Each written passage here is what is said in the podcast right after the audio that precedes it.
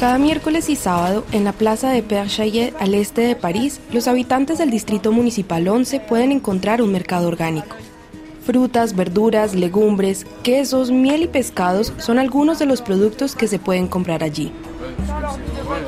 Uno de los negocios que se pueden encontrar en el mercado es Lesingam, una tienda de barrio que busca darle a sus clientes productos de calidad directamente desde los productores.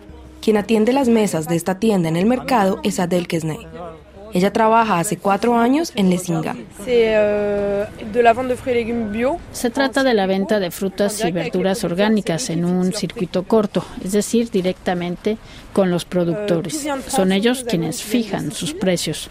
Todo proviene de Francia, excepto nuestros cítricos que vienen de Sicilia y algunos productos que pueden venir de Andalucía, de la empresa Tierra y Libertad en España. Lesingam es el intermediario entre productores y consumidores, y sus clientes no son solo los habitantes del barrio, también restaurantes y tiendas más grandes. Tenemos algunas familias que podemos ver que son vegetarianas o veganas por la cantidad de cestas que llevan.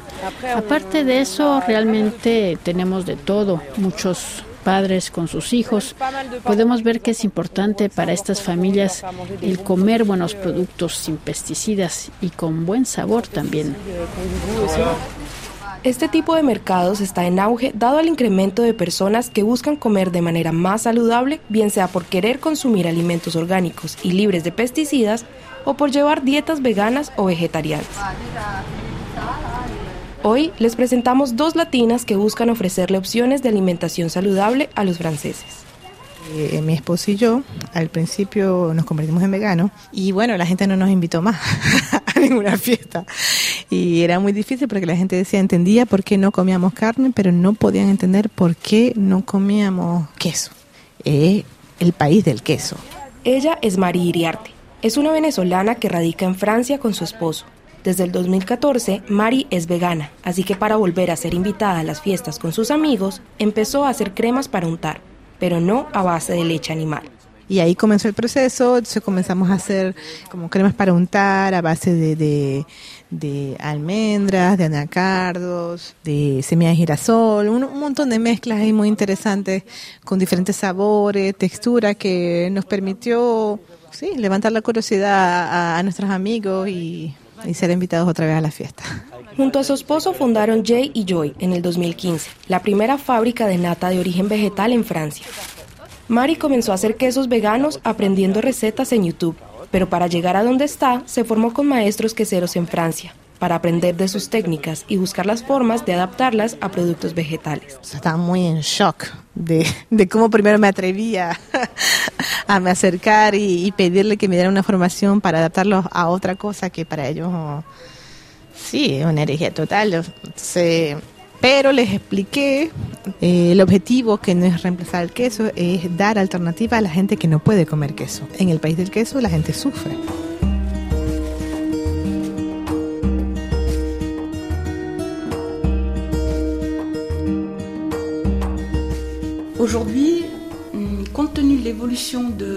Hoy, dada la evolución de este movimiento y esta ética, diría que alrededor de un tercio de mis pacientes son veganos o que se están haciendo preguntas o que están entre dos dietas y que darán el paso al veganismo.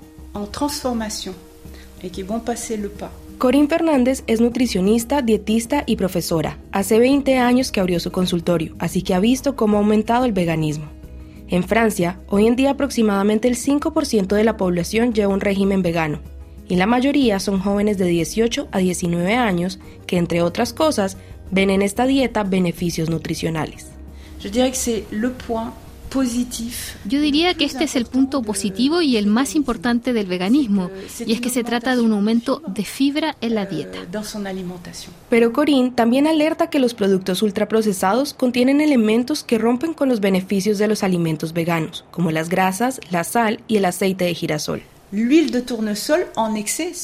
El exceso de aceite de girasol no es bueno, es eh, proinflamatorio y si observas detenidamente la composición de los productos veganos tiene mucho, demasiado. Esa es mi perspectiva como nutricionista y es una alerta que doy. evidentemente hay quesos veganos de todos los precios y para todos los gustos. Y, con todo el perfil nutricional que venga o que no venga con el queso. Entonces, claro, hay que, hay que hacer eh, la diferencia entre un queso vegano industrial y un queso vegano con mucha nutrición. No solo existen beneficios nutricionales en los quesos veganos, también ambientales.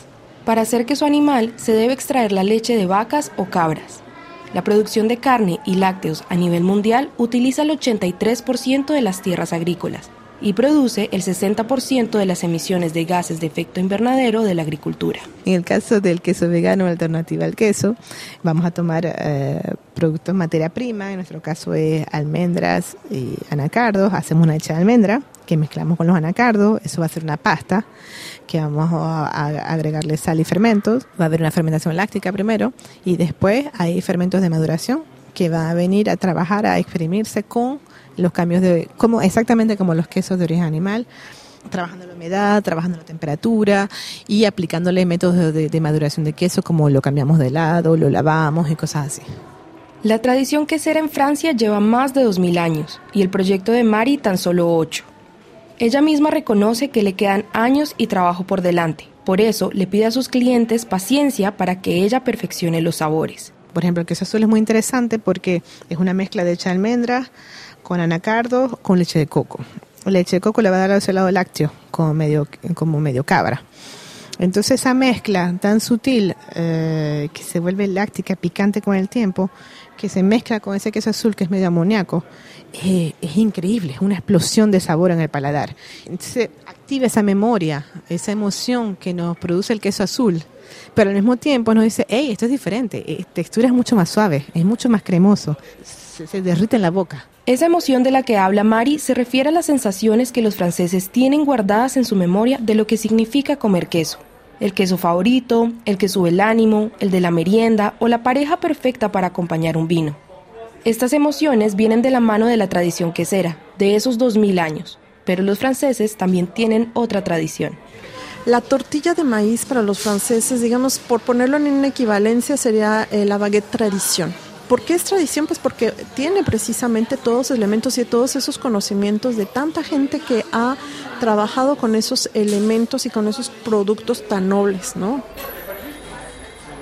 Imagínense emigrar a otro país y no tener los mismos alimentos preparados con las mismas técnicas tradicionales que por años han compuesto su dieta. Esto le pasó a Mercedes Ahumada, una mexicana que lleva 14 años en París. En el 2010 comenzó a hacer una investigación de maíces europeos para poder suplir en primera instancia las necesidades alimenticias de su familia. Porque así como un queso azul no sabe igual en Francia que en Latinoamérica, una tortilla de maíz no es igual en México que en Francia. Para mí, el maíz hecho un plato o un platillo no tiene tanta importancia como el haberlo hecho tortilla. Porque la tortilla, que para otros países puede ser el pan, de todos los días, para nosotros en la zona centro es realmente el, ingrediente principal que aunque no sea un platillo, tiene técnicas mm, muy antiguas y que tiene técnicas muy complejas para poder llegar a ser una, una verdadera tortilla de maíz, ¿no? Al ver que la cultura alimenticia mexicana no era tan conocida en Europa, Mercedes comenzó a planear la apertura de su propio restaurante tradicional mexicano, Chicahualco antes que nada era necesario, por lo menos para mí, de introducir a la gente lo, que significa la cultura gastronómica mexicana. ¿no? Es decir, hablar de ingredientes, hablar de ritos, hablar de costumbres, hablar de sociedad en general, hacer entender que por lo menos mis clientes supieran que cuando comen una buena tortilla, están haciendo, están haciendo, como nosotros decimos en México, patria, porque hacer patria significa poner el alto los ingredientes, las costumbres y las tradiciones de nuestro país. Mercedes explica que la comida tradicional mexicana es aquella que envuelve a la cocina con un saber vivir dentro del campo. Es aquella que aprovecha todo el ecosistema que se encuentra en las regiones.